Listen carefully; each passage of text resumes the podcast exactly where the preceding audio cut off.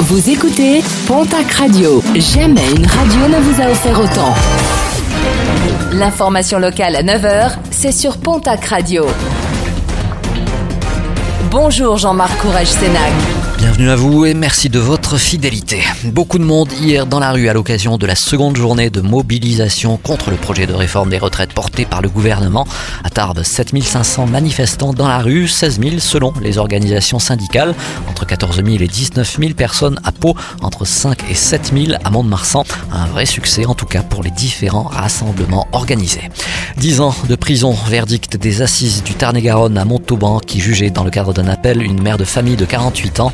La même peine qu'en première instance à Toulouse. Elle était poursuivie pour avoir tenté de se suicider et d'assassiner son fils de 5 ans en projetant sa voiture contre un arbre il y a de cela 3 ans près de Saint-Gaudens. Un geste de colère après avoir appris l'infidélité de son mari. Un Dacois de 23 ans mis en examen pour viol avec torture ou acte de barbarie. Il a été placé en détention provisoire au centre pénitentiaire de Péménian à Mont-de-Marsan. Le jeune homme est suspecté d'avoir violé sa compagne dans la nuit du 23 au 24 janvier sur fond de jalousie.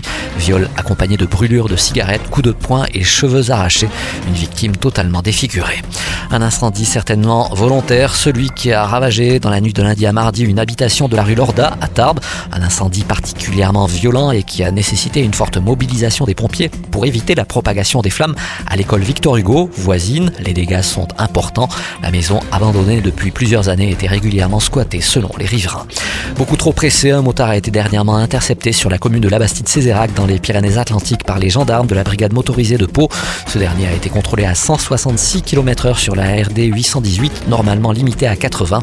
Le pilote de la moto, un palois de 32 ans, s'est vu immédiatement retirer son permis. Sa moto a, elle, été placée en fourrière. Une collision déplorée hier tôt dans la matinée sur la RD 12 à Gimont, dans le Gers. Une collision entre deux voitures qui a entraîné de grosses perturbations sur cet axe le temps de l'intervention des secours. Une femme d'une quarantaine d'années, légèrement blessée dans le choc, a été évacuée par les pompiers vers l'hôpital d'Auch.